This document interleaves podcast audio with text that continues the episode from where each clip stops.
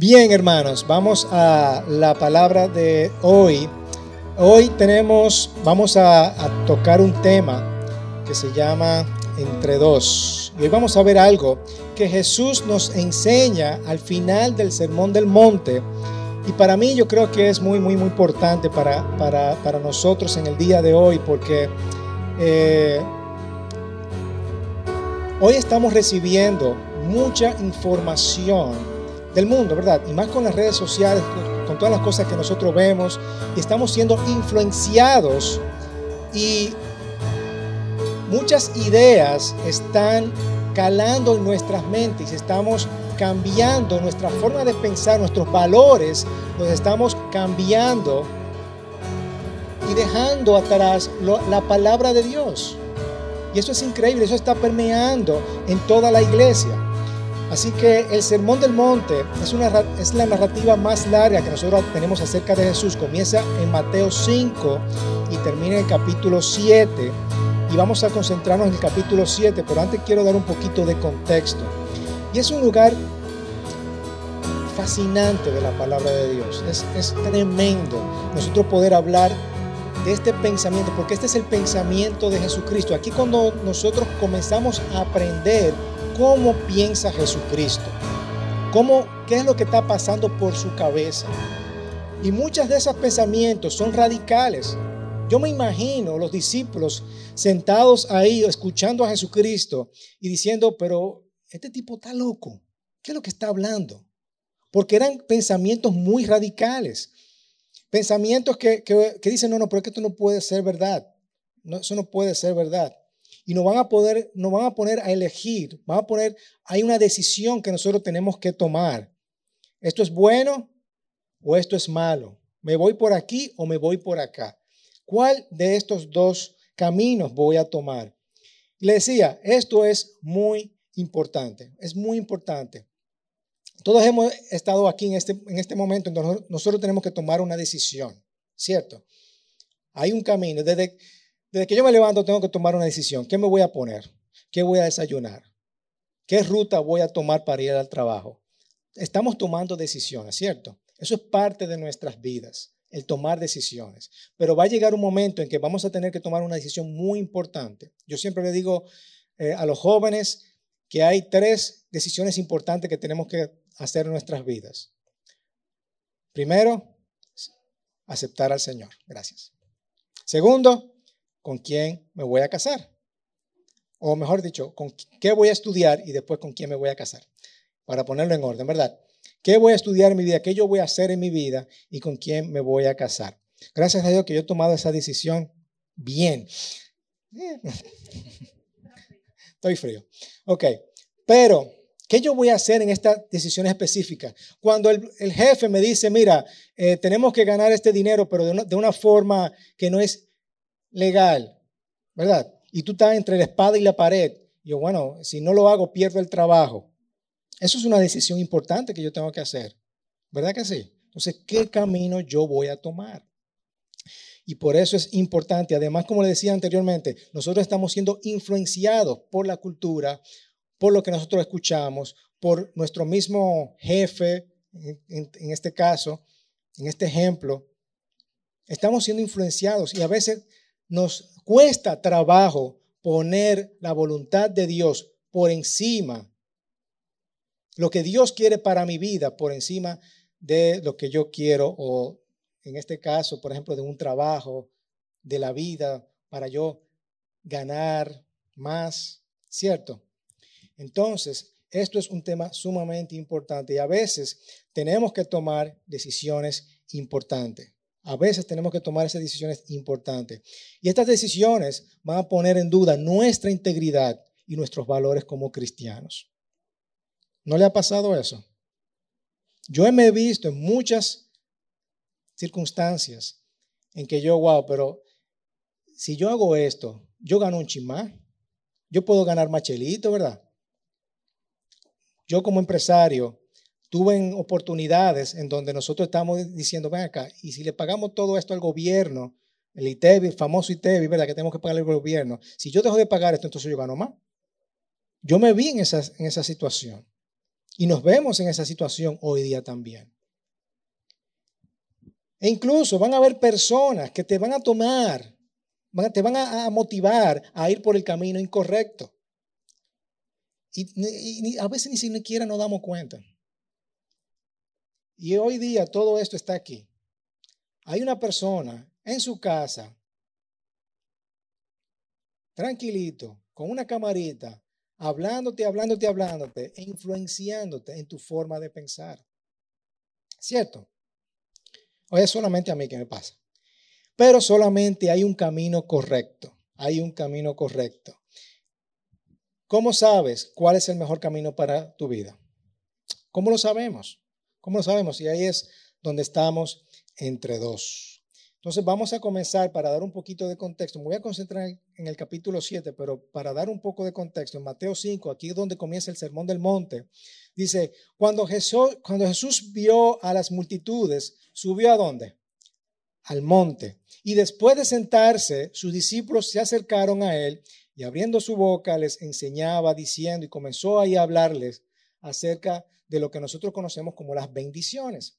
Estas bendiciones también, en otras palabras, dice felices. ¿Tú, ¿Tú, quieres saber lo que una persona feliz? Léete el capítulo 5. Felices son aquellos, ¿verdad? Y comienza a hablar. O dichosos. ¿Tú quieres saber lo que una persona dichosa? Lee el capítulo 5. Dichosos son aquellos, o bienaventurados son aquellos, o bendecidos son aquellos. Si yo te pregunto a ti, ¿tú eres bendecido? Y tú me vas a contestar, oh, claro que yo soy bendecido, yo, yo tengo buena salud, estoy viviendo bien, el Señor me ha dado una casa, me ha dado un trabajo, yo soy bendecido. ¿Verdad que sí? Yo soy bendecido. Sin embargo, como les dije al principio, Jesús comienza una serie de pensamientos que se está diciendo, óyeme, ¿tú sabes qué es lo que es bendecido? Y saltan los discípulos diciendo, oh, yo soy bendecido. No, no, espérate, eso no es lo que es bendecido, ¿no? ¿Tú sabes quiénes son los bendecidos para Jesús? son aquellas personas que son pobres en espíritu. Los pobres en espíritu.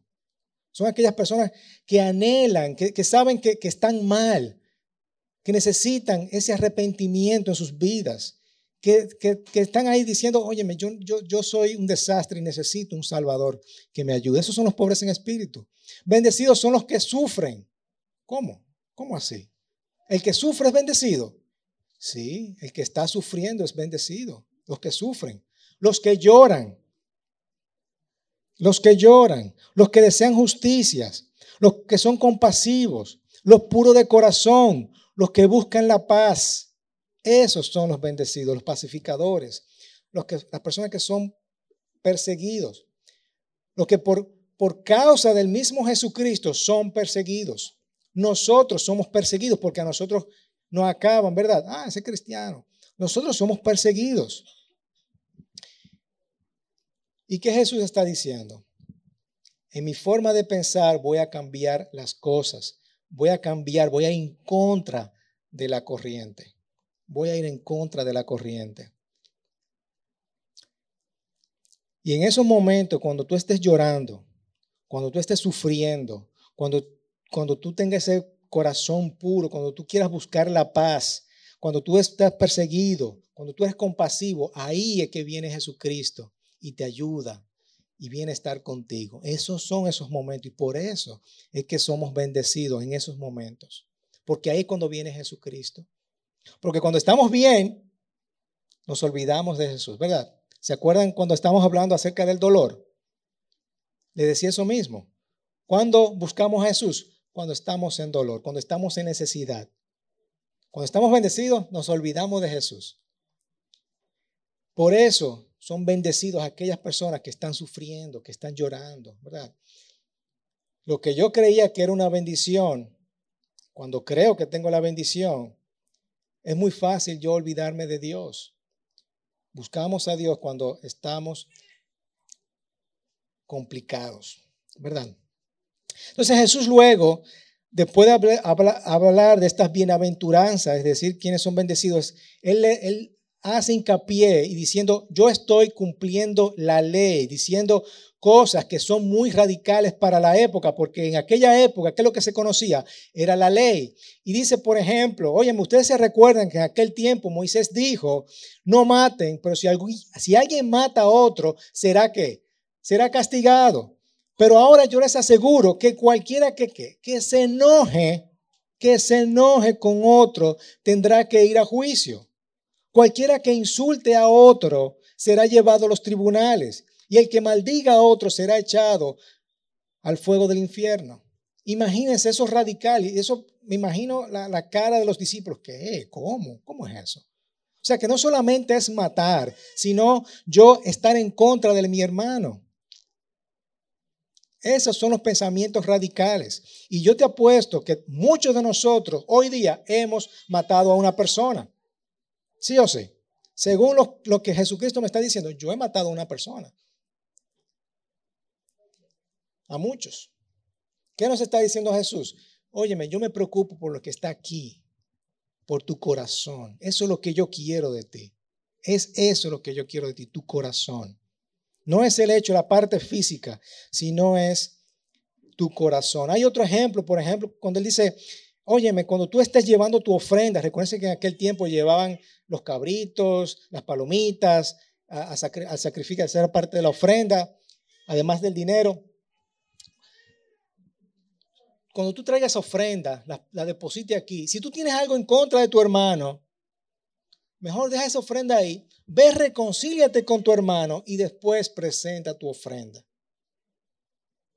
¿Qué es lo que está diciendo Jesús? Óyeme, la ofrenda no me importa me importa un cuerno la ofrenda. Yo lo que quiero es que tú vayas y te reconcilies con tu hermano. Yo quiero que tu corazón esté bien, primeramente antes que todo.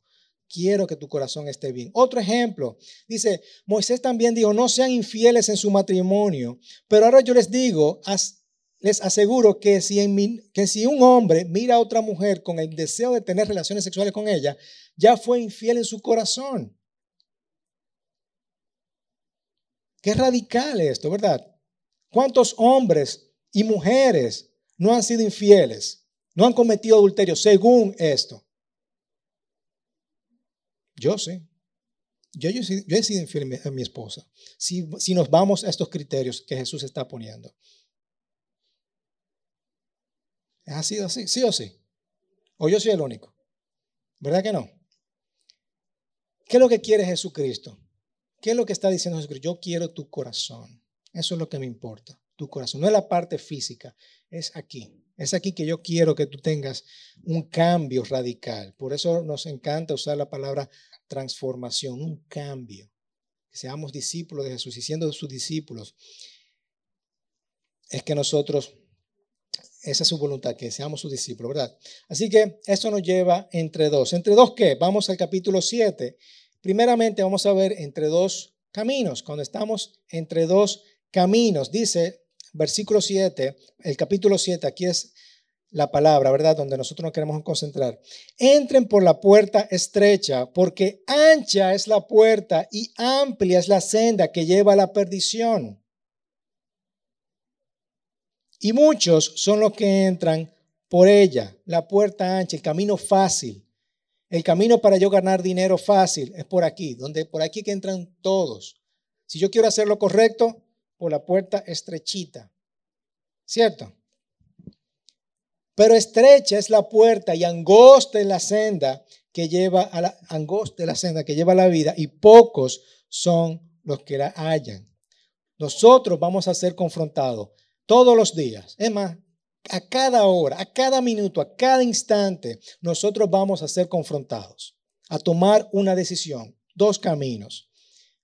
Pero hay una decisión que me va a llevar al camino correcto y otra decisión que me va a llevar al camino incorrecto. El primer camino es grande, donde tú, donde siempre hemos estado. Por ahí entra todo el mundo.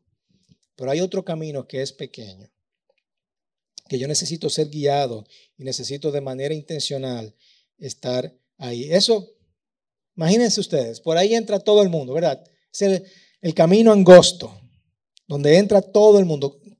¿Queremos entrar por ahí? ¿Por ahí es que quiere que Jesús entre? No.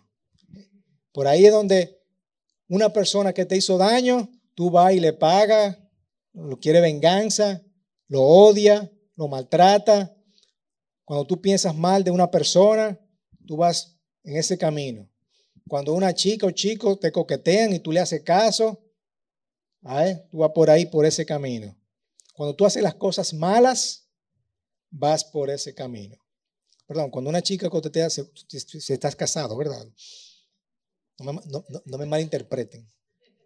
Ok, por ese camino, un camino angosto, pequeño, una puerta estrecha, ¿quiénes entran? Ah, es cuando yo decido amar a mi enemigo. Esa persona que me odia, esa persona que, hizo, me hizo mal y yo voy y le, le digo perdóname, aunque yo no le haya hecho nada malo a él. Ese es el camino. Jesús dice que muchos van a entrar por el camino grande, pero pocos van a entrar por esa puertica. Así que vamos a tomar la decisión y la voluntad de Dios que, que Él quiere para nuestras vidas. Jesús nos invita a una nueva vida, a un nuevo camino. Y ese es el camino que nosotros tenemos que tomar. Jesús nos va a invitar o te invita a esa nueva forma radical de vida. Él quiere que nosotros vayamos en contra de esa corriente. Y cuando nosotros nos vemos en estos dos caminos, está de parte de nosotros decidir por cuál camino yo voy a ir. Yo te pregunto, ¿por qué camino tú quieres ir? ¿Por el ancho que va todo el mundo o por el estrecho. Solamente hay uno que te va a llevar a la victoria. Así que déjame decirte que Jesús siempre te va a aceptar en ese momento de, de redención, de yo decir, Señor, perdóname, yo me arrepiento, pero también Él quiere llevarte a un lugar de transformación, de transformación. Y ahí es donde nosotros tenemos que ir al monte, subir a ese monte para que Él nos enseñe y aprender esas bendiciones que Él tiene para nosotros. También estamos, tenemos entre dos árboles, entre dos árboles. Continúa diciendo Jesús, cuídense de los falsos profetas que vienen a ustedes con vestidos, con vestidos de ovejas, pero por dentro son lobos rapaces, ¿verdad? Esto es lo que luce aquí. Son ovejitas bien bonitas, pero hay una de ellas que hay un lobo. Hay una de ellas que hay un lobo. Y es lo que yo le decía al principio. ¿Por qué es importante esto? Porque nosotros estamos recibiendo muchísima información y hay personas que están hablando cosas que no deben de hablar. Nosotros nos dejamos de, llevar de eso. Una persona en su casita, tranquilita, en un celular, hablándote por las redes sociales y tú captando todo eso, ¿verdad? Y si tú no estás bien sedimentado en la palabra de Dios, tú te dejas de llevar. Te dejas llevar por eso. Pero sabemos cómo reconocer a estos lobos rapaces. ¿Saben cómo? Por sus frutos los conocerán. ¿Acaso recogen uvas de los espinos o higos de los cardos? Así todo árbol bueno da, ¿qué? Frutos buenos, pero el árbol malo da frutos malos. Un árbol bueno no puede producir frutos malos, ni un árbol malo puede producir frutos buenos. Todo árbol que da buen fruto es cortado y echado al fuego. Así que por sus frutos los conocerán. Los profetas Aquí está hablando de los, falsos profetas. Los profetas son las personas que hablan una verdad de parte de Dios. Los profetas falsos son personas que no hablan la verdad acerca de Dios, que te hacen pensar como ovejitas, que te hacen pensar que tú estás diciendo algo bueno, sin embargo, te quieren engatusar o llevar por la vía donde no debe de ser. Así que es una nueva forma de pensar, pero tenemos que darnos cuenta porque te quieren llevar por esta agenda, quieren que tú vayas por, por, la agenda de ellos. Sin embargo, nosotros tenemos que tomar la decisión, estar bien fundamentados. ¿Cierto? Y por más convincente que parezcan, tenemos que estar, que estar bien atentos, porque es muy, es muy difícil tú darte cuenta los frutos que tiene esa persona a través de un celular, ¿verdad? Por eso hay que indagar, hay que investigar, hay que ver quién es esta persona que me está hablando. Es importante eso. Así que, y hay personas que quisieron reclutar a Jesús también. En aquella época, habían personas que también querían seducir a Jesús. Ahora yo me voy a quitar mi, sombrero de pastor y me voy a poner el sombrero de profesor. Vamos a ver algunos grupos de, que, en aquella época querían eh, seducir a Jesús. Estaban los saduceos. Los saduceos eran un grupo de judíos aristócratas pertenecientes a la clase alta. Eran estudiosos, cuidaban de los templos, influenciaban en las leyes, era como la élite y el poder de aquella época eran los encargados de mantener la paz entre los judíos y los romanos, y en base a ellos eh, le gustaban tomar decisiones que beneficiaran a toda la nación. Luego estaban los fariseos. Los fariseos eran personas más conservadoras, eh, estaban buscando eh, mantener la cultura judía, siempre iban al, Antiguo Testamento para todo y, siempre le gustaba mantener sus leyes eran dedicados a los negocios y a las relaciones sociales entre la población. También escuchamos en la palabra a los herodianos o aquellas personas que, que eran partícipes de Herodes. Herodes era el emperador de aquella época. Y él era ellos eran los títeres. Como ustedes judíos no pueden ser romanos, no, no, pueden ser parte de la nación romana, ustedes son eh, judíos, vamos a poner a esta persona que sea como el títere, el títere, ¿verdad? Y los romanos decían, mira, dile a tu pueblo que hagan esto. Y iba el títere, ¿verdad? Este, señor, este señor heterodiano y decir, mira, señor, los romanos están diciendo esto, vamos a calmarnos. Ok, eran los títeres de la época. También estaban los celotes. ¿Quiénes eran los celotes? Era, un grupo de era el grupo terrorista de la época. Eran las personas que, armaban el compinche. Eso era lo que vamos a, derrocar a los romanos. Ahí estaban Barrabás e incluso un discípulo, Simón el celote, era parte de, esta, de este grupo. Era uno de los discípulos de Jesús. Y por último estaban los esenios. Eh, los esenios eran personas que les, gustaba estudiar la ley judía, eh, le gustaba, eran bien humildes, les gustaba la disciplina. Eh, por decirlo de otra, para entenderlo un poquito mejor, para mí eran como los monjes, ¿verdad? Esas personas que se apartaban, se apartaban, se iban para el desierto y eran como su secta ahí. Eh, bueno, ya no podemos hacer más nada con el pueblo, vamos a nosotros a alejarnos un poquito de aquí. Y eso eran los esenios. Y se dice que Jesús también tuvo contacto con estas personas. Y eran personas que trataban de seducir a Jesús de alguna forma u otra, ¿verdad? Pero Jesús era muy firme con sus enseñanzas. Así que tenemos que reconocer a los lobos vestidos de ovejas por sus frutos. Vamos a investigar más sobre quiénes son las personas que están influenciando nuestras vidas.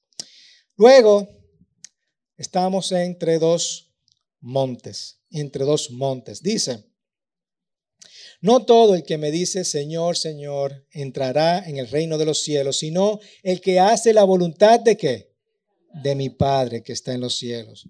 Muchos dirán, en aquel día, Señor, Señor, no profetizamos en tu nombre y en tu nombre echamos fuera demonios y en tu nombre hicimos muchos milagros. Entonces le declararé, jamás lo conocí.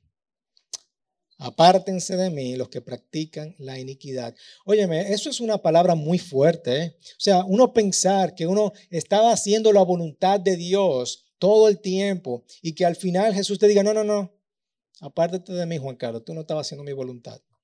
Yo creía que estaba haciendo, pero no estoy haciendo su voluntad. Es fuerte eso, ¿no? Tenemos que, que entender cuál es la voluntad de Jesús para nuestras vidas. Y lo que pasa con nosotros es que queremos subir al monte de la redención, al monte donde Jesús fue sacrificado. Déjame enseñar una foto. Este es el monte donde se dice que Jesús dio el famoso sermón de las bienaventuranzas. Obviamente eso es hoy día, pero aún era como en la época, ¿verdad? Era parecido a eso, o ese lugar, no sé. ¿Tú quieres saber cuál es la voluntad de Dios para tu vida? Tenemos que subir a ese monte. Al monte en donde Jesús me enseña a vivir de forma radical. Al monte donde Dios te enseña a vivir de, o entender quién es el bendecido. No el que tenga más, sino como dice Jesús ¿O cuál es la definición de bendición para Jesucristo? Al monte donde Dios te enseña a ser feliz, a ser dichoso, a ser bienaventurado, a ser bendecido. Hacemos la, voluntad de Dios cuando yo practico esa forma radical de vida. Cuando yo creo, no, yo no he matado a nadie, que no, hmm, vamos a ver si es verdad que tú no has matado a nadie. Vamos a ver si yo nunca he, cometido adulterio. Ajá, vamos a ver si es verdad que tú no has cometido adulterio. Vamos a ir a la palabra a ver si es verdad. Si esa es la definición de adulterio que tú tienes. Ahí es donde yo voy a cambiar mi corazón. Ahí es donde yo voy a ser transformado. Cuando yo aplico esa forma radical de Jesucristo. Como dije, mira, hay mucha gente que le gusta ir aquí. Aquí es donde todo el mundo dice, sí, yo acepto a Jesús, yo quiero seguir a Jesús, Señor, perdóname, me arrepiento de los pecados. Ahí yo voy a subir al monte de redención, al monte de arrepentimiento. Ahí yo busco a Jesús porque me siento un pecador. Y eso está bien, eso no está mal. Pero cuando te dice, mira, sube al monte de bendición, ay, yo hacer eso, ¿qué dice Jesús? ¿Vivir esa forma radical de vida? No. Ahí yo no me atrevo a subir ese monte, ¿verdad que no? Hermano, Jesús nos está llamando en el día de hoy para subir a esos dos montes, al monte de la bendición y también, por supuesto, al monte de la redención. Él siempre te va a aceptar en el monte, en el monte de la redención, en el Calvario, ¿verdad? A Él siempre te va a aceptar ahí, pero Él también quiere que subas al monte de la bendición, porque ahí es donde Él te va a enseñar a cómo vivir una vida de acorde a la voluntad de su Padre. ¿Cómo sabes cuál es el mejor camino para tu vida? Esa es la primera pregunta que yo te hice. Subiendo al monte de la bendición. Subiendo al monte. Ahí es donde estamos entre dos montes.